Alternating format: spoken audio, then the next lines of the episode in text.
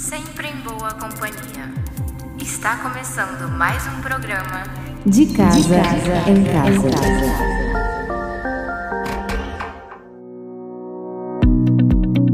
Olá, preciosos ouvintes, tudo bem com vocês? Que a graça e a bondade de Deus possa encher os vossos corações.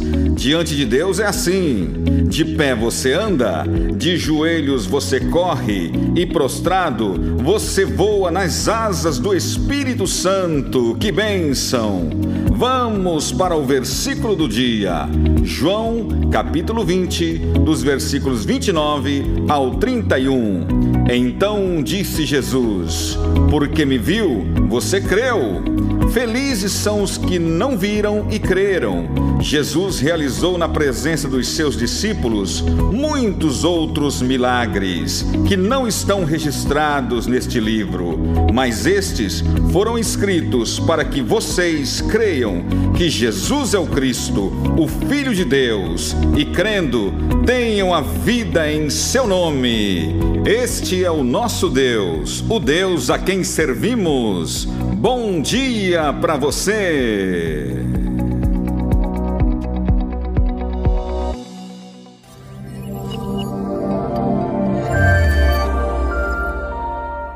Sorria, Jesus te ama. Mulher reclama pro marido: Amor, você vai muito pouco na igreja. Ele, nervoso, responde: Que isso, mulher? Deixa de bobagem. Claro que eu vou e vou muitas vezes, só para você ver. Hoje eu vou com você. Chegando lá, colocaram ele para receber as pessoas e entregar os folhetos. Ele, muito feliz, estava fazendo muito bem o seu papel. Até que chega um senhor e ele diz: Oh, meu senhor, que alegria, seja bem-vindo. O senhor olha para ele e diz: oh, irmão Carlos, talvez você não se lembra, mas eu sou o pastor.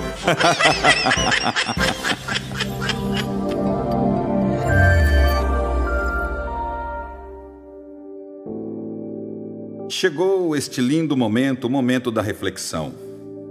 O título que eu dei para esta reflexão é O Preço da Liberdade. Uma das piores coisas da vida é contrair uma dívida, não é mesmo? E de repente, vemos que não temos como pagá-la. Pior ainda, é quando esta dívida não foi feita por nós, e sim herdamos esta dívida.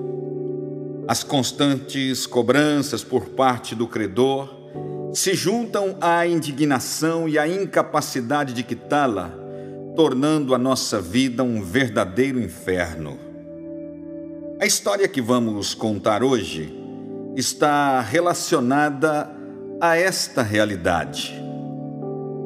Permita que eu possa relacionar esse fato com o processo de redenção feito por Jesus quando ele se entregou para pagar a nossa dívida.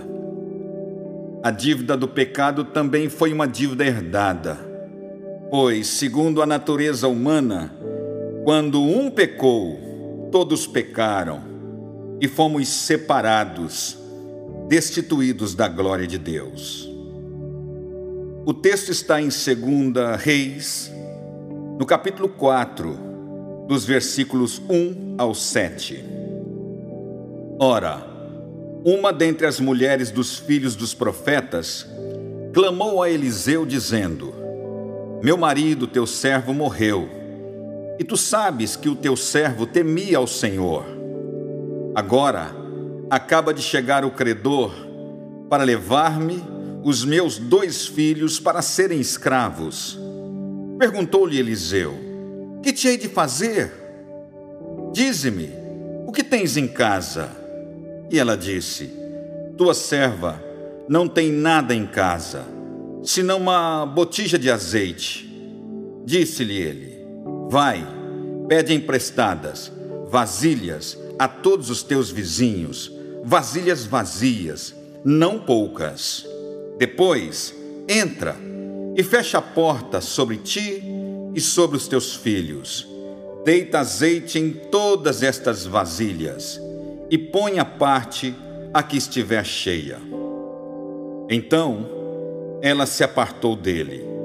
Depois fechada a porta sobre si e sobre seus filhos, estes lhe chegavam as vasilhas e ela as enchia. Cheias que foram as vasilhas, disse ao seu filho: Chega-me ainda uma vasilha. Mas ele respondeu: Não há mais vasilha nenhuma. Então o azeite parou. Veio ela, pois, e o fez saber ao homem de Deus. Disse-lhe ele: Vai, vende o azeite e paga a tua dívida, e tu e teus filhos vivei do resto. Uma mulher viúva, condição esta que já seria muito difícil viver naqueles dias, dentro de sua cultura. Tinha uma enorme dívida, estava vivendo debaixo da opressão dos seus credores, e para piorar ainda mais, estavam ameaçando levar cativos os seus filhos como escravos para pagar a dívida. O seu marido já não existia. Para a cultura da época, uma viúva ter a companhia dos filhos homens representava uma esperança muito grande. Estes filhos representavam a segurança, a proteção e a provisão da casa. Você pode imaginar esta situação? Debaixo desse desespero, ela decide falar com o profeta, o homem de Deus. Eliseu lhe pergunta: O que você tem em casa? E ela lhe responde: Uma garrafa de azeite e nada além disso. Ele lhe dá uma ordem não muito convencional. Pede para que ela fosse a todos os seus vizinhos e pedisse emprestado algumas vasilhas vazias. Pediu que fechasse dentro de casa e derramasse do azeite dentro daquelas vasilhas. Assim ela o fez e encheu todas elas. Depois de cheias, o azeite parou. O homem de Deus então pede para que ela pagasse a dívida e vivesse do que sobrou. Uau, que linda história, não é verdade? Todos nós gostamos disto nos regozijamos com os finais felizes de cada história. Normalmente, quando vemos histórias como esta, as vemos pela janela do espetáculo. Sofremos pelo sofrimento alheio, nos angustiamos por não ver uma solução lógica. E quando vem a vitória, saltamos de alegria, aplaudimos e vamos embora. Na verdade, a história dessa mulher é a tua história, é a nossa história. Ela se repete na vida de nossas vidas, todos os dias. E muitos se perdem sem saber o que fazer. Quero te convidar a acompanhar atentamente os passos dados por esta mulher, para que possamos aprender e atrair os milagres que tanto necessitamos. Antes de tudo, deixa eu te fazer uma pergunta: quanto custa a sua liberdade? E onde está a sua liberdade? O que você faria para manter a sua liberdade? Um dos fundamentos da vida humana é a liberdade, porém, às vezes, a situação fica tão insuportável que deixamos de acreditar que ela existe. Nelson Mandela disse: Nenhum poder na terra é capaz de deter uma pessoa oprimida, determinada a conquistar a sua liberdade. Liberdade é termos autonomia de poder, de poder dizer sim quando as más circunstâncias dizem não e de poder dizer não quando as más circunstâncias dizem sim. Estou dizendo isto porque esta mulher resolveu conquistar a sua liberdade e ela insistiu até encontrá-la. O que nesses dias tem ameaçado a sua liberdade? Vamos ver o que fez essa mulher. Primeiro, ela se apresentou. Sim, a história diz que ela era uma mulher entre as mulheres dos filhos dos profetas. podemos notar que ela estava perdida, desaparecida e desapercebida entre muitas outras mulheres. Quem sabe ela se queixava com as suas companheiras sobre o seu problema. Mas ela sai do campo das queixas, deixa de seguir o caminho da maioria, se apresenta e fala e anuncia o seu problema. São três os inimigos da nossa liberdade: o conformismo, o medo e o sentimento de incapacidade. O segundo passo é saber que não estamos só. Ela busca auxílio em um caminho mais alto. Ela reconhece que em Eliseu estava a autoridade que a levaria a estar livre dos seus opressores. Deixa eu te dizer uma coisa: você não está sozinho. O nosso Deus é o Deus da provisão, e Ele sempre vai providenciar alguém que será um canal dele para te abençoar.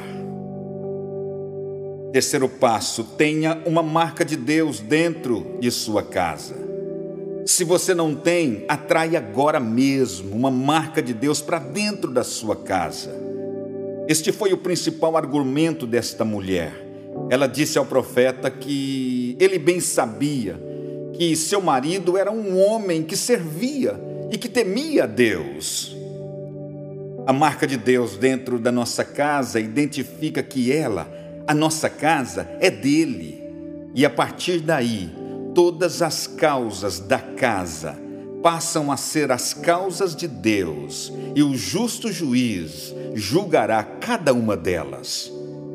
Você se lembra do sangue do Cordeiro passado nos umbrais das portas das casas dos hebreus? Pois é. Dobre agora o seu joelho e faça uma oração entregando sua família e sua casa ao Senhor. Se ele não edifica a sua família, em vão será todo o seu esforço. O quarto passo: sempre teremos um pequeno recurso para dar origem a um grande milagre. Deus é alguém que do nada pode fazer surgir alguma coisa, mas os grandes milagres começam por algo que nós já temos ainda que seja pouco. Jesus disse que se a sua fé for do tamanho de um grão de mostarda, como um grão de mostarda, você poderá dizer a este monte: sai daqui e vai para lá, e ele irá. Uma grande floresta começa por uma pequena semente. O quinto passo é crer na palavra e nos processos de Deus. Você está disposto a fazer exatamente o que Deus te pede? Cuidado, porque os processos de Deus não são muito convencionais. Muitas vezes eles vêm na contramão de tudo aquilo que você já ouviu ou imaginou. Assim, como não tem como explicar um milagre, o seu processo também não tem como explicá-lo. O que temos que fazer é crer e obedecer. O profeta pede para ela ir até os vizinhos e pedir vasilhas vazias. Vamos pensar um pouco. O que os vizinhos têm a ver com o milagre que necessito? O que os vizinhos tinham a ver com o milagre que essa mulher necessitava? Não seria mais fácil que as coisas acontecessem num estalar dos dedos de Deus? Não seria melhor pedir para que ela saísse de casa e quando voltasse, lá estaria uma quantia em dinheiro para pagar a dívida. Mas não. Deus pediu a ela. Deus me pede. Deus pede a você para ir até os seus vizinhos. Eu fico imaginando a cara da mulher e de seus filhos. De repente ela poderia olhar para o profeta e dizer: Ah, não vai dar, não, não vai dar. Mas por quê? perguntaria o profeta. Sabe o que é, senhor? É que eu não me dou muito bem com os meus vizinhos. Não tem uma outra forma, não tem uma outra maneira, um outro método. O que eu quero dizer com isto é: os milagres não só trazem soluções para os nossos problemas, mas também tratam com as nossas vidas. O bom relacionamento daquela mulher com os seus vizinhos foi fundamental no processo do milagre. Por isso é bom ser transparentes e honestos com nós mesmos, sabendo que os nossos milagres têm os seus processos. Se possível for, tenha paz, tenha amizade, um bom relacionamento com todos. Trate bem as pessoas, construa bons relacionamentos, pois em, nos momentos em que você menos espera, eles serão agentes, os seus amigos, os seus vizinhos podem ser agentes do milagre que você está buscando. O sexto passo, o nosso milagre está em Deus. Parece chover no molhado, mas é isso mesmo, o nosso milagre está em Deus.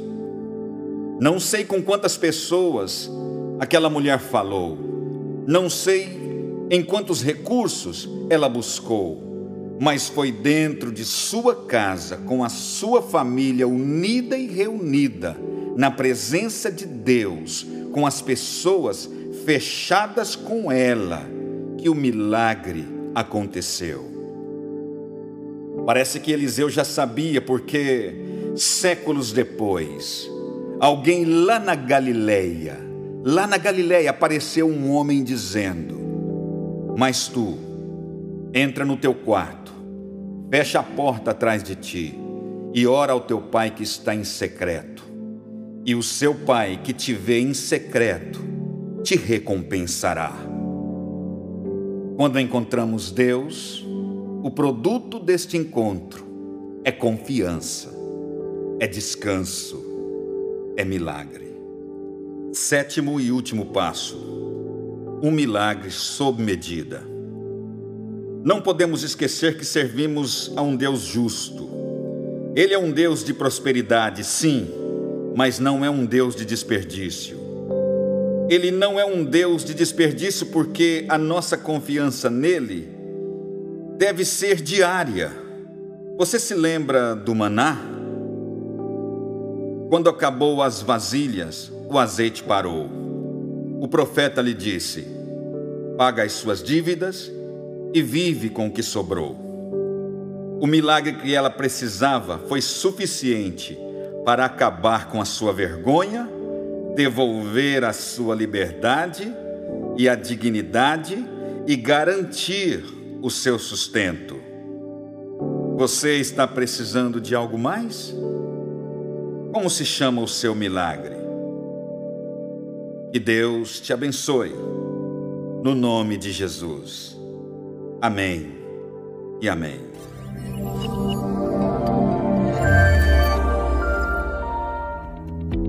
Muito bem, depois de ouvir a palavra de Deus, vamos orar. Eu te convido, ore comigo.